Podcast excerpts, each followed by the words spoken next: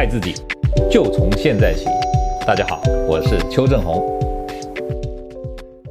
今天回答一个啊，很多做过医美啊抽脂手术的人经常问的问题啊，就是说溶脂啊抽脂以后呢，一定要穿塑身衣吗？那这个塑身衣呢，用定做的好，还是一般的加压型的好？那要穿多久啊？啊，首先呢，邱医师要给大家一个观念，就是说。你知道现在因为医学进步，像像我们这边做抽脂手术呢，技术也非常的啊这个前沿啊，就是很尖端的，你知道吗？我们做抽脂的时候跟一般人不一样，我们做抽脂的时候，两边对称，打进多少膨胀剂，两边是一样的，抽出来脂肪两边多少也是一样的。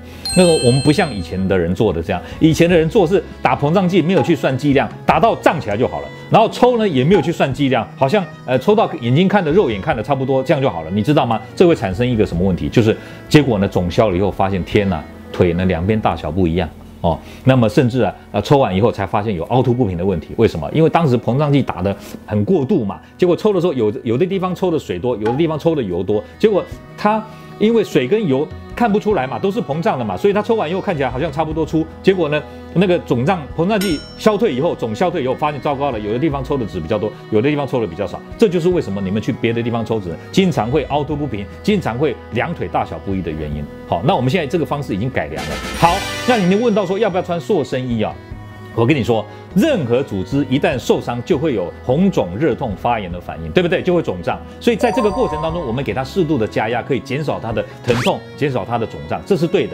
所以，我们啊做完任何手术的大概前三天到五天，都会建议你用弹绷绷一下。好，那么三天到五天以后，弹绷不绷了以后，它还是有点肿胀，但是已经没有那么严重了。那这个时候有没有穿？只差在说你有穿呐、它肿消得快一点哦。你没有穿，它可能肿胀时间稍微久一点，可能一个月以后还是会消肿哦。那么呃，会不会因为不穿塑身衣，所以就凹凸不平？我要跟你讲哦，其实如果抽完以后是平整的，那么呢，你肿消了以后照样是平整的。你即便没有穿塑身衣，它还是平整的。听懂这意思吗？没有按摩。因为医师抽的技术好，没有按摩，它还是平整的。